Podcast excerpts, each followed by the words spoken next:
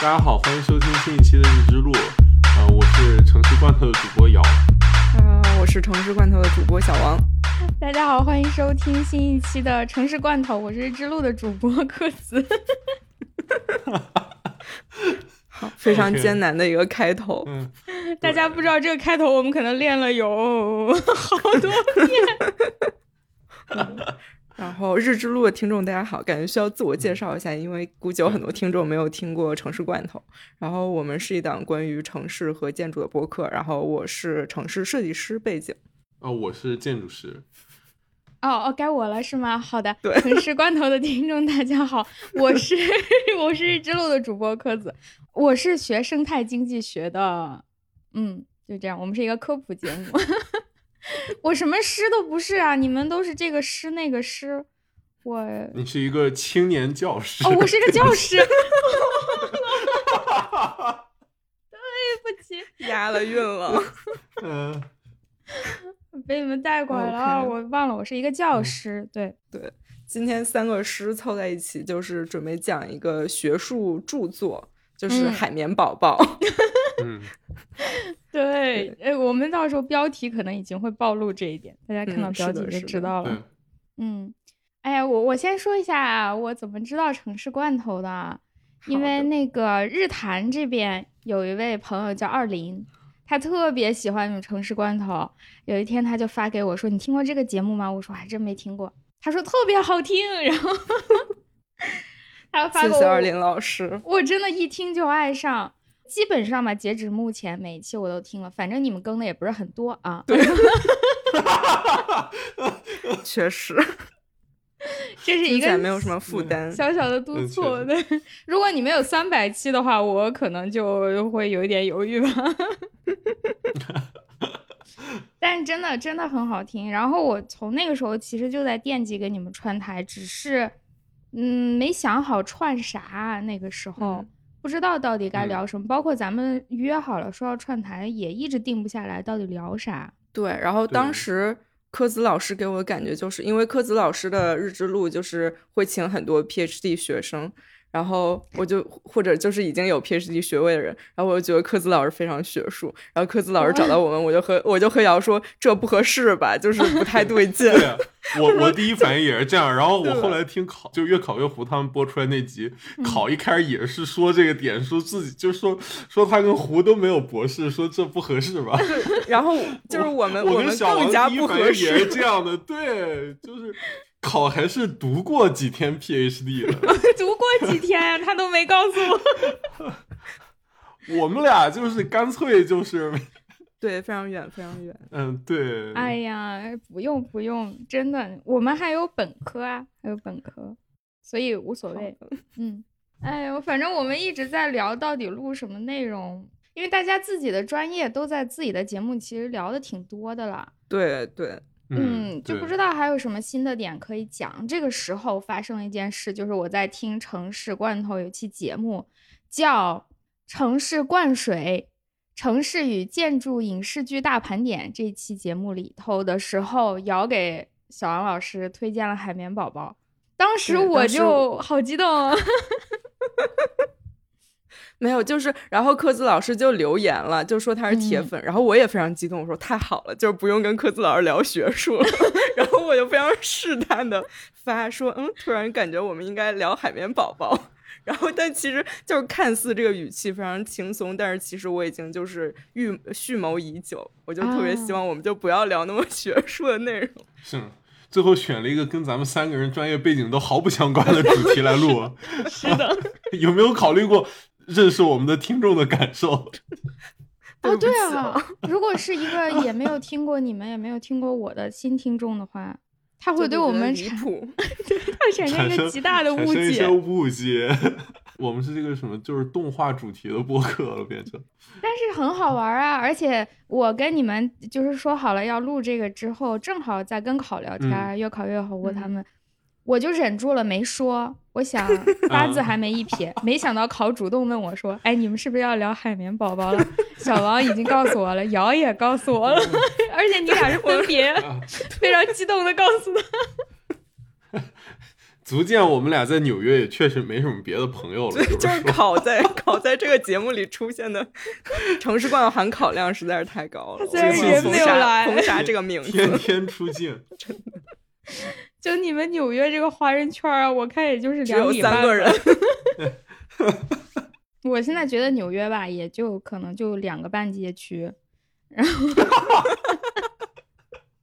由于我没有去过，你们现在就是给我造成了这种误解。是个是个村儿来的。哎呀，太小了这个地方，就跟我们的主题这个比基尼海滩比起来，比基尼海滩还比你们纽约大一点呢。人家那个确实，嗯，工种丰富，物种齐全，没错，是的，是的。哎，终于引入主题了，我好累啊！我们今天要聊的 是比基尼海滩。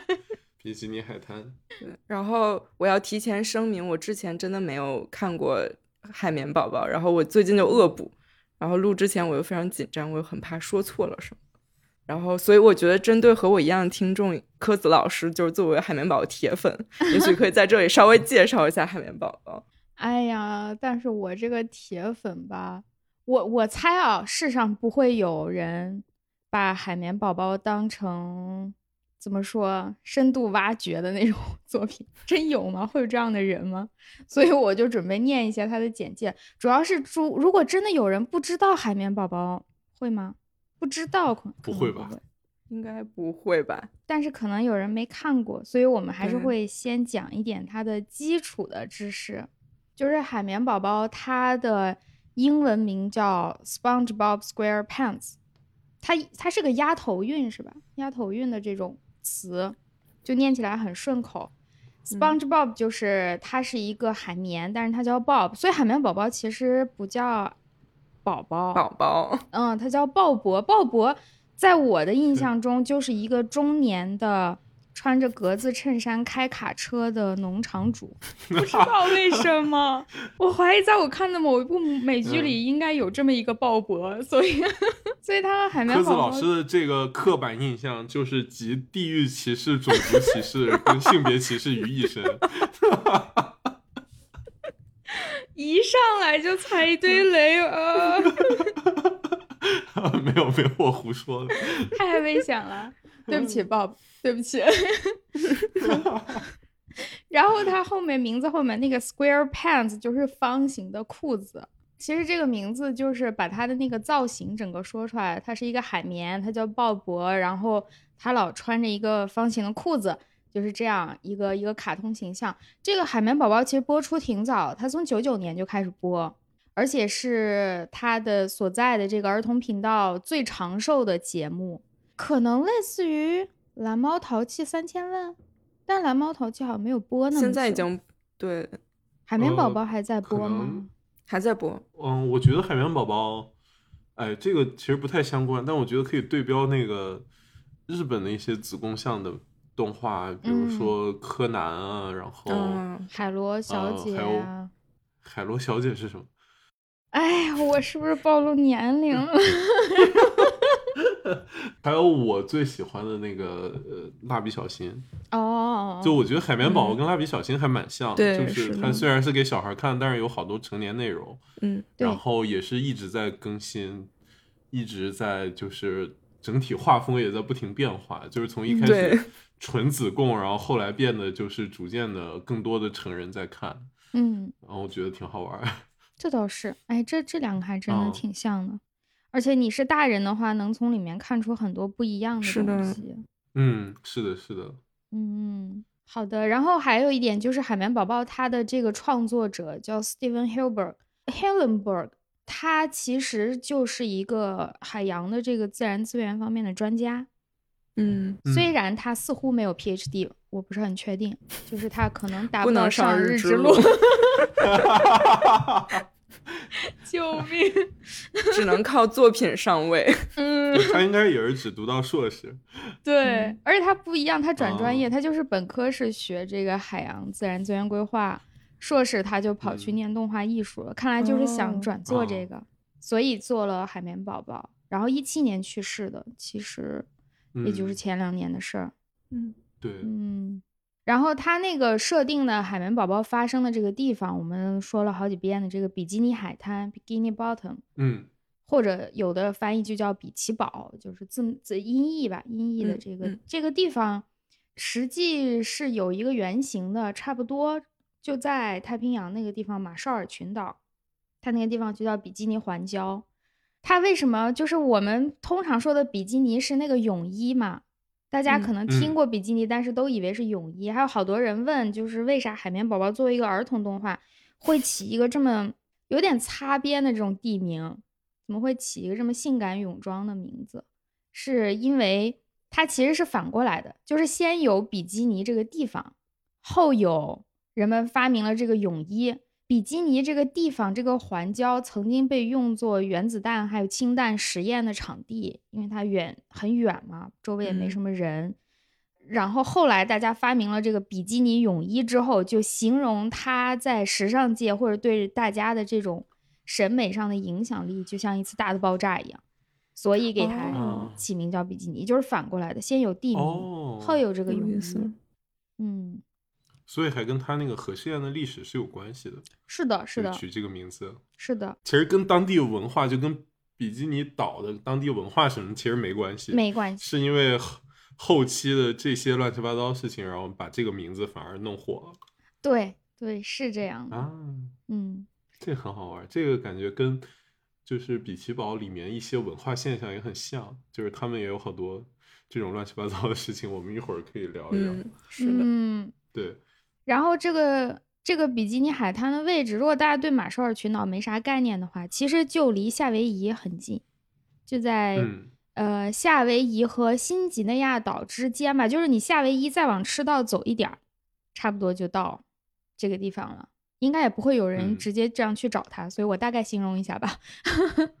这也出现过海绵宝宝和派大星，他们还去夏威夷参加过钓水母大赛，他们是坐公交去的。所以你可以想，这个距离不是很远。好，那这就是海绵宝宝的设定和这个地点设定。嗯，对。接下来，在我们就是具体讨论海绵宝宝，就是这个比奇堡的城市建筑，然后包括他们一些文化呀，然后社会形态之类之前，我们需要先做一个免责声明，就是我们的 后面的这些分析全都是胡说。对，因为海绵宝宝这个动画片，就是其实很显然，就大家只看两集的话，也能发现好多的 bug，就是这个事情特别的莫名其妙。嗯，比如说他们都住在海里，但是他们都只走路，这些鱼从来不游泳，然后你也不知道它到底是有水没水。然后他们甚至会在海底，然后去海滩边上去去游泳，然后去那个就是打沙滩排球。对，就是太离谱了。然后包括他们有好多设定，比如说就就光说海绵宝宝，海绵宝宝有时候它那个身体裂开来，它里面是有脑子，然后有骨骼，嗯，然后乱七八糟这些东西。然后有时候它就是一个纯空心儿的，就是它眼睛其实是卡在那个洞上面的。对，摘下来之后里面就是空心儿的，就是它的设定一直在变，所以我们就在里面选了一些延续性比较强，然后。呃，一些，但是官方也没有明说的线索，然后做一些过度解读，然后给大家来来来娱乐一下，就是大家不要太认真。这个免责声明听起来是把锅甩给官方了，就是凡是我们讲错的，是因为他们的设定有问题。他们敢写，我们就敢讲。嗯，对。哇，那咱们不然从就是他一开始的头几个场景开始吧，就是他最早出现的时候，就是。呃，主要的三到四个人物的出镜，然后包括他们的家。哦，可以，就是这个，其实就说回到我们跟科子老师确定这个主题的时候，是因为我跟小王想不到选题，录了一期灌水节目嘛，然后里面我就说海绵宝宝里面是一个那个后现代主义建筑大全，因为他们都住在那种象形建筑里面，就比如说住在那个凤梨里面，嗯，然后住在那个复活节岛石像里面这样子。因为要录这期节目，我又专门的再去仔细考证了一下他们这些房子的出处和由来。就我上次说它是后现代，是因为我以为那个房子它是就是为了仿照那个凤梨的形状，它一个象形建筑，对，一个象形建筑，不是它就是个凤梨，它是个活的凤梨。对，然后后后来发现不是，它它就是个凤梨。它好像在有一些集里面还还出现过，就是又又又活了，然后就是那个叶子长出来之类的情况。嗯，它就是海绵宝宝凤梨屋是怎么来的呢？就有一集是讲海绵宝宝刚来比基尼海滩的时候，他要买房子，然后那个房产中介带他看了好多都不满意，然后他正好这个时候路过那个章鱼哥他家，然后这个地方呢原来是章鱼哥就是放了一个小喷泉，然后在边上种花的地方，就是你也不知道为什么为什么在海底种花还要浇水。然后章鱼哥正在那里浇水，然后突然天上就掉下来一个掉下来一个凤梨，砸在了那个章鱼哥的花园上面。然后这个时候海绵宝宝，然后就发现就突然天降凤梨，他就钻进去了。他说这个房子不错，然后就跟那个房产中介说这房子我买了。然后后来就变成了他现在住的这个凤梨屋。怎么说呢？就是他们这个地方感觉土地产权不是很明确。对章鱼哥为什么不生气？他那么小气的一个人，一个一个章鱼。打官司，然后挺好玩的是，虽然它是一个真的凤梨，然后里面的空间都是海绵宝宝那样子掏出来的，但是在大部分的剧集里面，其实这个凤梨的内部表现的是一种木结构的，就你会觉得很奇怪，就是它是一个真凤梨，但它里面钉的是木板。嗯，是的。就我觉得。这其实是一个表现上的考虑，就是官方资料上显示，比如说派大星，派大星的身身高是十五厘米，然后你想它这个身高的话，实际上那个菠萝里面它它是没有那么小的木板可以来给它做装修的嘛，但是它那个木板看起来又是正常的木板，我觉得就是只是为了表现室内的尺度感，然后画上去的。如果画一个纯的凤梨的里面的那个的木板。内部的话，对，就是如果他画的是一个水果里面挖空的状态的话，那个观众很难看起来觉得它是一个家的感觉，所以他需要用一些人类熟悉的材质和表现来把它包装起来，让你看起来觉得这是室内。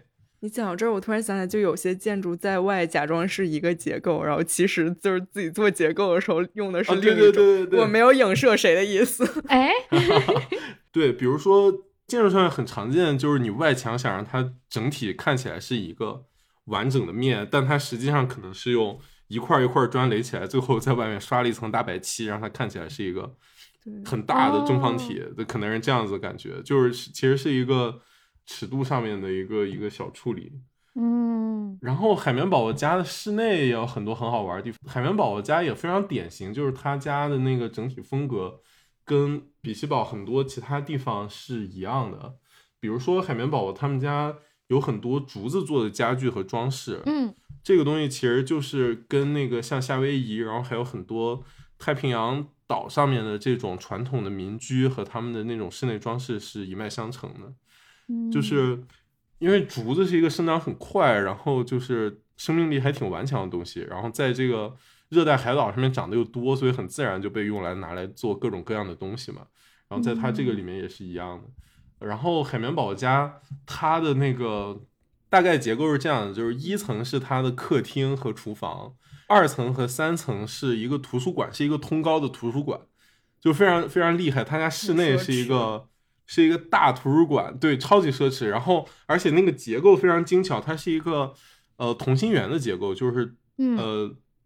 外面是一个呃凤梨，然后图书馆的结构是往里面中间缩了一圈，一个小的桶形结构在中间，然后这个桶形结构外侧是一个旋转楼梯，这样子从一楼然后一直转上去，嗯，然后它进那个图书馆还是一个，它因为是二三层都是图书馆嘛，但是它入口在三层，然后三层进去之后有一个金属的楼梯，再滑到二层的那个图书馆里面。然后在顶上是他的卧室，对对对对对，顶上面是一个，就是把那个凤梨的那个叶子中间掏空了，就做成一个地中海的形状，是一个屋顶小花园。哦，我我都没看到这个，没什么印象了。我对图书馆有印象是有一集他做梦，就讲他可以钻到别人的梦里去，嗯，然后其中一个他钻到小窝的梦里，就是他那个宠物那个小蜗牛。他钻到小窝的梦里，小窝就带他在这个图书馆里转，而小窝变成了一个那种就是先知啊、智者啊那种形象，和宠物是完全相反的。然后带他在图书馆里寻找什么智慧的光芒 之类的。我对这个有印象哦，我没意识到那个图书馆是他自己家，我还以为是小窝的什么想出来的东西。是是他自己家。海绵宝宝很神奇，他看起来像个文盲，你知道吧？但是他 你要得罪鲍勃多少次？啊！希望鲍勃粉不要骂我。哎，其实他们每个人家里的那个装修。就我一个外行来看，嗯，第一是它跟它的那个外面的造型真的是没有什么太大关系，一打开门之后就纯粹是另一码事儿了。第二是它屋里那个装修特别体现每一个角色的那个性格吧，生活习惯。就其实你看他家装成什么样，你就大概知道他是一个什么样的人了。连海绵宝宝家就是很本地化，但是也没有太多的突出特征，没有一些奇形怪状的东西。他们那个邻居章鱼哥家，章鱼哥家就因为他爱好艺术嘛，他是一个文艺青年，然后还有点装那种，所以对对对，他家就就还挺突出的，有一些奇奇怪怪的，嗯，你们艺术圈的事情我不懂，就大概什么 什么什么现代了、当代了，就是有点那个劲儿劲儿的。他家里还放着他画画的东西啊，他最喜欢的吹黑管啊之类的那一些。然后派大星家吧，派大星就就太原始了，他家就是一堆沙子。派大星家根本就很难称之为一个家，他所有的东西都只是一个沙子堆出来的样子，是根本不能用的。他有电视，他有床，有这个有那个，但全都只是垒出来的。那个电视只是他看到别人有电视，他也想要，他就拿沙子堆了一个电视。对他冰箱也是沙子的。对啊，派大星就好神。还有他们那个朋友山迪，那个松鼠，呃，山迪就是文武双全，太太强了，又能打架，然后他又是个科学家，所以他们家就整个充满了高科技。各种各种那种设备什么的，你看他家，你就知道他肯定不是一个平凡的松鼠。一个松鼠会出现在海底，它就不是一个平凡的松鼠了。对，三弟家那个，其实我感觉原型应该是富勒的那个蒙特利尔生态圈。对，就是上次我们说是生态圈二号，其实不太准确，就因为生态圈二号是一个很复杂的。是一个建筑群，对，然后它有好多像水晶宫一样的房子，然后还有一些塔楼什么的。嗯，但是三 D 家真正就是外观像的，其实是富勒做的那个给蒙特利尔世博会做的那个蒙特利尔生态圈，就它是一个用钢结构搭的一个大的穹顶，嗯，一个一个直径七十多米的球，然后整体高度有六十多米，就是它是有一部分是那个在地下的，上面的部分有六十多米，然后里面是一个。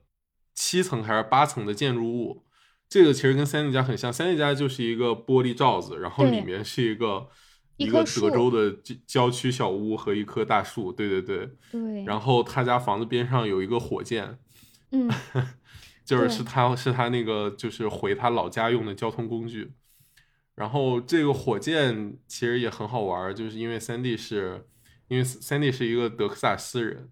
然后他们家就是火箭也算是他们家土特产，就因为 那个美美国那个所有的火箭发射基本上都是在德州，就是在休斯顿的那个航航天中心，所以就是我感觉他这也是就是带来的。我还我还去过去过休斯顿那个，对，哦，算是见过三 D 家什么样。对对对，不过三 D 那个火箭它也不是完全用，就是它有一些级。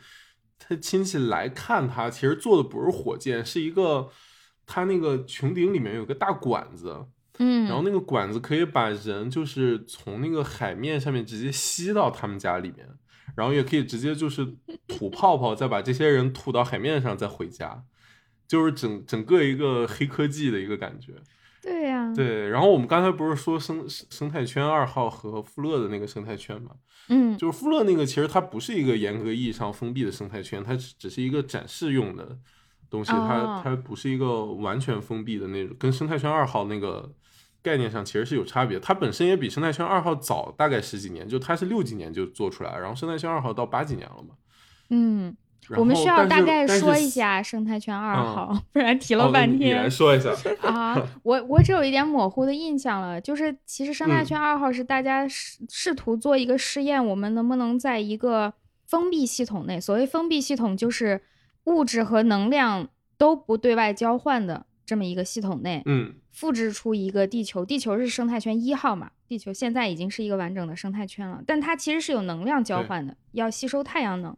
但是物质对外基本是不交换的，我们就是试图在地球上人造再造出一个小的这样的环境内，让它自己的那个能量、物质、食物什么的，让它运转起来，看看它能运转多久。如果能成功，也就意味着我们可以自己在另外造一个生存的地方，比如说去其他的星球啊之类的，我们可以想办法活下来。但反正是失败了，是失败原因很多，就是你有很多细微的地方。不考量到的话，它都会造成你的这个平衡被打破，然后最后就没有办法运转下去了。对，其实生那个生态圈二号，它的整个背景说起来跟这个比基尼海滩也是有点相关的，因为它的大背景就是在冷战下，然后大家也幻想说，如果发生了核灾难，我们如何就是有一个比较好的环境可以继续延续下去嘛？嗯。就这个感觉跟那个比基尼岛它本身的那个就核试验的那个历史还是有些挂钩的。虽然主创肯定没有想到这一层，但我就说了，就是，这真是过度解读。对，没办法，人类历史上可能就也就这些大事儿了。说就就这些事儿，确实确实。呃，三弟，我觉得他不但是一个科学家，他应该就是做航空航天的。他的那个技能点点的还挺专业的，就是在这个航天方面，包括他出门的时候，因为他在海底嘛，嗯，他出现在海底，其实我感觉影射的就是人类出现在太空的整个状态。他穿着他那个宇航服，对对对，对，可以跟别人说话什么之类，但是他必须通过那个宇航服里有空气，他要单独吸空气，好像还出现过那个头盔进水。他可以拿一个东西把那个头盔里的水吸出来。哦，嗯，他有个什么塞子之类的，他可以调节自己身上的那套宇航服，包括他家里的装饰。他进门的时候就跟那个科幻片里你进太呃进那个叫什么空间站，它会有两道门嘛，你先穿着宇航服飘进去，把外面这道关上，然后再把里面那个打开。三 D 家也完全就是这样的，他们家也是有空气冲进来，然后再。对对对，他要把他们家和外面那个海水整个隔离开。是的，呃，然后除了这几个主要人物家，其实我觉得很好玩的还有那些就是作为背景的那些歪七扭八的小房子。嗯，这些房子大概要么是木板的，要么是金属，大部分是金属的，就是他们歪七扭八，然后上面有几个就是割里拐弯出来的烟囱，然后还有一些像船上面卸下来那种。圆形的小舷窗，嗯。嗯，对我一开始的我一开始理论是这样子，就是他们这个地方的大部分建材是从一一艘沉船上面扒下来的，可能比如说这个海域出现了有几艘这种这种铁皮船，然后沉在海底，正好被这些海底生物们就拿去拆了，嗯，就是大概搭一搭，把自己房子就又搭出来了。但我后来想，我觉得这个有一个 bug，就是忽略了，还是还是那个尺度问题，因为他们。主要角色大概就十几公分高的这个理论来看的话，真正船上面的舷窗和铁板给他们做房子其实是完全就是过大了，太大了。对，但是他们这个这个剧里面又没有表现出，就是他们有任何的建筑技术可以进行金属加工。你研究真很严谨，所以我我大胆推测，他们这个地方主要建材。因为，因为他们这个海滩上面其实是有表现的，就是他们这个上面的岛，就是人类生活的地方，大概是有表现。其实是一个类似，就是那种热带度假区，就是跟夏威夷很，对对对，跟跟夏威夷很像的一个地方。所以我猜他们这些东西是哪来的呢？是给这个岛上面运旅游纪念品的船沉了，然后他们把纪念品拆了。哎，很有道理啊！虽然你是猜的，但是好有道理。对，因为。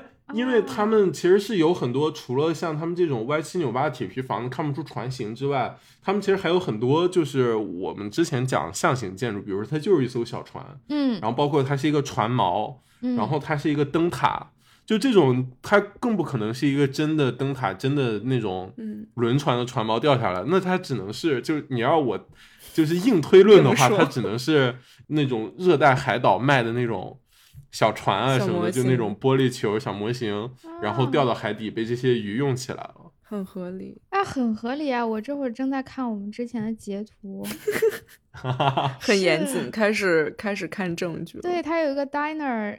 然后就是一个小船，一个小小的船。是哦，他们好像没有这个技术来把这个船做出来。还有那个谁家，谢老板家，就是一个船锚。如果这是一个真的船锚，也太大了，太大了。嗯，然后驾校还有灯塔。是的，是的。我还感觉有好多那种，就城市里那个歪歪扭扭房子，好像是那种你喝的那个易拉罐饮料，然后你哦，就是削了一下之后。对，很多像易拉罐的，哦，就是。然后上次我们不是主要说那个，就是上次我们定选题的那期灌水节目，说的是后现代嘛。然后这些歪歪扭扭房子，其实你要硬牵上附会的话，它其实跟跟盖里的那种就是啊盖里的那些房子其实很像，对吧？材质的感觉也很像，其实材质的感觉也很像，就是那种金属片一片贴一片，就他故意表现出那种。互相叠加，然后那种铆接在，就是那种钉在一起的状态。嗯，然后我觉得里面最最典型的那个房子就是他们的医院。嗯，他们的医院大概就是一个木头箱子，然后外面有一些这种歪七扭八的金属形体，就是在上面对铁皮拐来拐去。这个就是非常典型的，就是 Frank Gehry 做设计的方法，就是他用几个那种。而且颜色和质感整体都是一样的，确实。那那我采访一下你们，他这么设计是想表达什么呢？这有点复杂。我觉得可以这么理解，就是它这种设计是在后面，它有一个基本的体量，就是那个盒子，盒子跟你平时看到普通建筑是一样的，然后但是它在外面就是加出来延伸的这部分，就是它想表现的部分，就有点像。就我觉得，不知道表达什么的话，就是海绵宝宝这张这个截图是最好的说明，就是因为因为文字我我觉得很难讲，但是它这个就是附加在上面那个感觉非常好，嗯，就有点像几个铁罐子寄生在了一个木盒子上面，然后形成了新的空间，然后甚至它前面那个医院前面会放一个救生半拉救生半个救生圈。对，跟那个盖里早期做的一些东西也很像，就他做过一个 做过一个餐厅，然后就是一条一条鱼。啊，我去过那个耶。还有一个是我忘了功能是什么，就是它的那个入口是一个大的望远镜立在那儿。嗯，所以这一部分就是告诉我们，传下去盖里的建筑是跟海绵宝宝学的。那不是海绵宝宝是抄盖里的吗？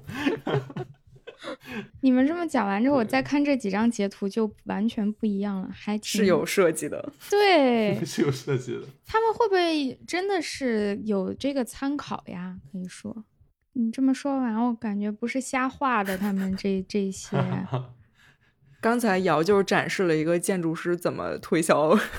莫名其妙方案的一个过程，然后科子老师已经被说服。我但凡有钱，我现在已经下单了，知道吧？他们还有一个有意思的，就是除了大家的家呀，还有这种公共设施，他们其实也有娱乐场所，就纯娱乐，不光是说超市买东西、医院什么这种，就它有一个类似于嗯那种乐园。类似于人类的手套乐园，对手套乐园，它叫 Glove 那个手套乐园。我第一次见到的时候，我觉得很神奇，他们为什么会觉得手套好玩？但从你说完那个理论以后，啊，我觉得还有挺挺有道理。就是你说完的这个这个，他们把纪念品给弄翻了，弄到海底的理论，它有可能也就是一艘这个装手套的这个船给翻了，嗯，所以落了一海底的这个手套。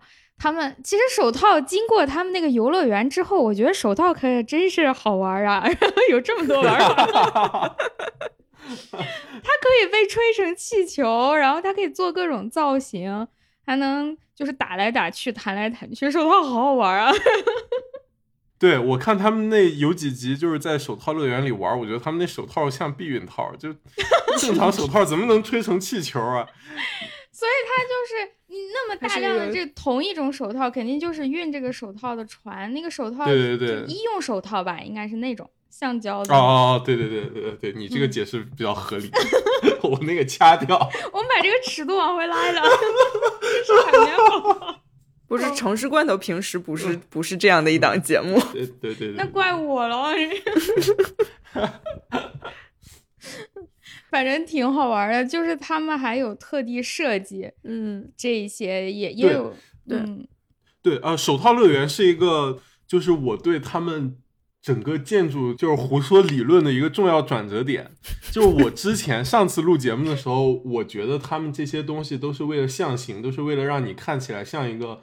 那种热带海岛度假的地方会看到的东西，比如说盖的像一艘船的餐厅啊，然后像一个那种海盗宝箱的那种房子呀什么的。但是自打我又多看了几集，我看到手套乐园之后，我觉得不是那么简单。就我我更倾向于他们是捡垃圾捡到的这个说法，是因为手套乐园里面的手套跟人类的手套其实是没太大关系的，就是他们对手套的玩法跟人类对手套的用法和认识。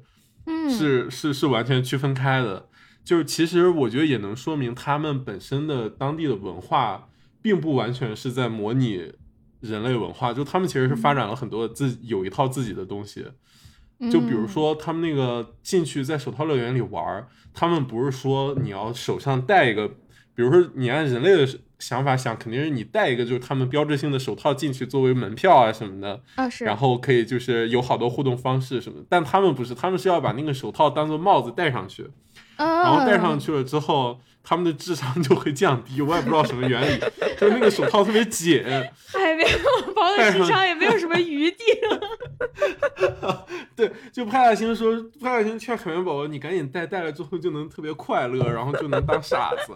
然后两个人戴上之后，然后就是瞳孔放大，开始流口水，然后就像婴儿一样在里面就一边爬，然后一边玩，就特别开心。就这个手套还有点危险，听起来像个毒品，你知道吗？对 对对。是的，这次的节目背后都是有深意的。这么想真的是很危险。哎，这个话题其实就引到我们对海比基尼海滩一个最大的认识，就是它就是一个资源型城市嘛。它会变成现在这样，它的所有特征、所有住在这里的生物之间的关系，然后他们的行为、他们的消费等等，其实都是基于他们这些东西是捡来的。他一些乍一看不合理，乍一看只是为了动画而设计的那个，就比如大家之间互相不会吃，它没有食物链，所有这些生物都是平等的。这种情况，嗯，在动画里你可能会觉得啊，那这就是动画设定啊，我怎么能让它互相吃呢？但是仔细想想，如果它所有的资源都可以靠捡过来，就像人类社会的这个这个资源型城市一样。那么你就是从天而降，或者从地下挖出来了这些资源，我们用这个就好了。大家互相之间就没有必要再形成一种呃直接的竞争啊这种关系了啊。但是说到互相吃，我其实感觉就如果把人类的这个概念往这个比基尼这里套的话，其实我感觉那个水母田其实是有点偏农业的这种概念在。嗯，水母田它呃虽然它叫田。但是它其实不是一个人类饲养，人类呃人不是人类，是一个那种可持续发展 新型农业那种感，快乐农业。也不是，因为大家不会去养那个水母，不会去放牧，也不会去种植，嗯，它是完全野生的一片地方。它它就是你，如果你想抓水母，想要水母。它在这个里面的形象，它虽然画着是一个水母，但是它和对标的人类社会、对标地上社会的话，第一是它有点像蝴蝶，然后它又有一点像蜜蜂。蜜蜂，对，你可以去抓住那个水母之后，去可以拽出来那个蜂蜜可以吃。海绵宝宝有一次带了面包去挤出那个蜂蜜酱。可以夹在里面吃，但它挤的那个动作又像挤奶牛，对 对 对，是一个杂糅的这么一个状态。对，但是他试图养过一只，他把那个水母系了个绳带回家之后，还呃，章鱼哥还提醒他，章鱼哥说这是一个野生生物，你不可以带回来。而且确实也没有人，你没有看到大家去那儿放牧啊，或者去放饲料啊，或者试图呃，农牧业最大的有一集蟹老板是就是尝试把很多水母抓起来，然后做那个 水母酱。主要是如果你是作为农牧业的话。就一定会有产量要求，但是大家对水母田是没有这个要求，而且会有产业链。对，你既没有试图让它长得更好，你没有给它更好的饲料，也没有集中的饲养，也没有更高的设备。然后像谢老板，其实他试了一下，他他可能试图做了一个我们叫社饲养殖，专业专业。他就是试图把这个集中的养起来，但是没有成功。嗯嗯嗯，感觉提到这儿可以稍微梳理一下，就是刚刚柯子老师说这里是没有主要产业的嘛？但其实我感觉梳理下来，其实我们可以看到，它它其实主要的这个经济运转的产业，应该说是就是第三产业服务业这些，就是我们经常看各种餐厅，然后有电影院、购物中心。健身房，然后小一点的那种裁缝店、帽子店、工艺品店什么的。然后我觉得它可能另一大产业是旅游业，就是它有一个那个沙子山，其实滑雪的一个地方。然后包括它那个海滩，感觉应该也是有一些旅游业的成分在。嗯，然后它还有一些呃公共服务，就是市政方面的东西。然后其实它不知道你们记不记得有一集是那个呃山迪在冬眠之前，他去滑雪。然后他还滑到了一个工业园区，哦，我我没什么印象，讲讲。对，然后就就是只有短短的一幕，他滑到一个工业园区，然后我当时就想啊，第一次就是发现这个地方是有一个产业在的。然后他，但是这个工业园区呢，到处都是那种生锈的建筑，然后和和一些工业的那种东西，就是感觉它又在运营，但又有一些老旧。然后这个工业园区其实是变成一个那种体育运动的地区。所以感觉也许我们这不是首钢大跳台吗？对 对对，就也许可以把这个地方定位为一方面是资源型城市，一方面可能是一个工业或者后工业城市。哦，然后对，就刚才科子老师说，就是首钢大跳台，对，就是首钢的大跳台是一个就非常好的这种后工业区转型的一个例子。类似的还有就是呃，首钢参考的德国鲁尔区，就非常著名的这个后工业区。然后鲁尔区之前是。因为东西德合并之后，内部经济重组，它就从那个煤炭转向了进口石油，所以后来这个煤炭工业区就终结了嘛。这个地区就开始转型，它的关税同盟矿矿业工业区就煤矿工业区就变成一个那种文化场所，然后就成为现代工业建筑的一个标志性场所。它就有很多休闲活动的地方，然后有它的十二号矿井，现在就改成了那种呃非常有。包豪斯风格的带有各种钢架的红点设计博物馆，嗯，所以就整整个一片地区就转型成一个文化区。然后首钢也是我觉得做的很好的一个转型的一个一个地方。没想到这个工业园区是出现在第一季是九九年，就当时的人其实已经对也也估计也是从鲁尔区借鉴，然后就做了一个这种转型的。对，嗯。其实现在国内也挺多的，就是工业园区转为这种艺术，好像这种冲突大家很喜欢。对，因为它那种空间是是很好做成一一些就是公共建筑啊什么的。对我一下想起好多个哦，那它还是有产业。对它这个可能是其中一个产业，但感觉是一个挺半停，起码是半停的一个状态，所以就感觉是个后工业区。然后除了这些产业之外，我感觉它这儿的那个哦，它有自然资源，就是它附近有一片海带森林，然后所以这个就调研进行了充分。然后还有就是市政设施，它有一个垃圾场，然后它有很多公共服务、文化教育的东西，就是有有呃有公交车，然后有呃跟刚才手套乐园差不多的，它还有一个贝壳公园，就是一个小公园，大家可以去就是野餐、散步什么的。然后有医院、养老院，有博物馆，有音乐厅，有小学、中学，然后有社区大学，还有驾校，我感觉是。一个起码是一个中型城市，就是是的，是是一个底子很好的城市。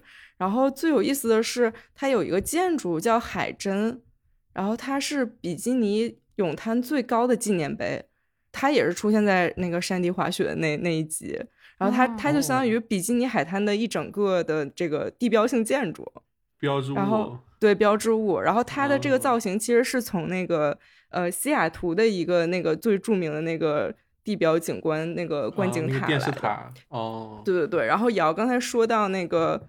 哪个东西原型是蒙特利尔世博会的什什么来着？山地山地他家啊，对对对，山地那个玻璃罩啊，对对对。然后这个海珍的原型太空针塔，然后其实也是当年呃西雅图的那个六二年的世博会而建的，然后吸引了二百三十万的游客。而且这个很有意思的是，对于国内的人来说，地标建筑我们可以想象，基本上大部分是市政府。或者是就是公共这边推进的嘛，尤其是这种塔型的东西。但是这个太空针塔，它是一个私人投资进行的，然后他是当年的那个世博会主席呃爱德华卡尔森的一个想法，然后他又找到了一个建筑师叫约翰格雷厄姆，然后他们俩一块儿商量的，然后完全是私人投资的一个东西，做差不多之后，距离就设计差不多，然后又要买地。而且就私人投资，整个买地过程也很复杂。等一切都 settle 好了之后，离这个世博会开幕仅仅只有一年的时间。然后他们就整个就是感觉跟中国速度差不多，就整个施工团队夜以继日的工作，然后终于在这个开开幕之前赶工赶完成了。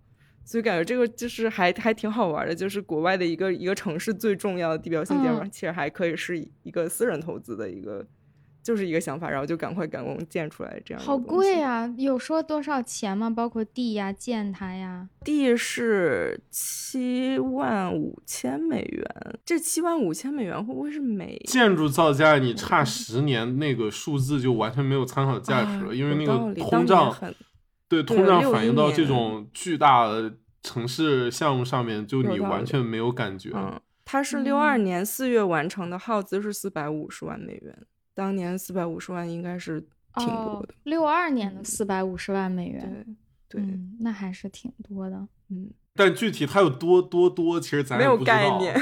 对 对，举个例子，比如说那个北京鸟巢，嗯，它是零八年奥运嘛，然后它之前它建成的最后造价是二十亿人民币，但是二十亿人民币我们现在来看，感觉没那么贵，嗯。就是是一个很便宜的价，二十亿人民币现在盖啥都不太盖得出来。真的吗？便宜我也是说不出口的呀。因为因为你现在可能一个中学你盖一个普通的体育馆都要将近一亿元，你很难想象鸟巢那种就是世界级别的体育馆居然只要二十亿人民币。就是那个纽约那个以前的双子塔那里，后来新盖了一个呃地铁换乘站叫 Oculus。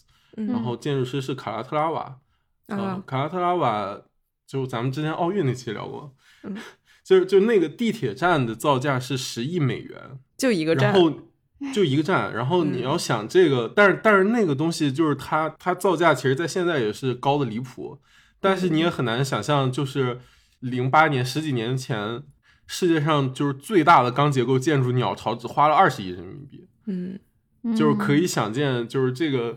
这个东西变化之快是是远超我们想象的，就更不要说就是我们出生之前六几年、七几年的事情。就零八年的事情，你现在回头看那个物价跟现在比，已经是就是几倍的差异了。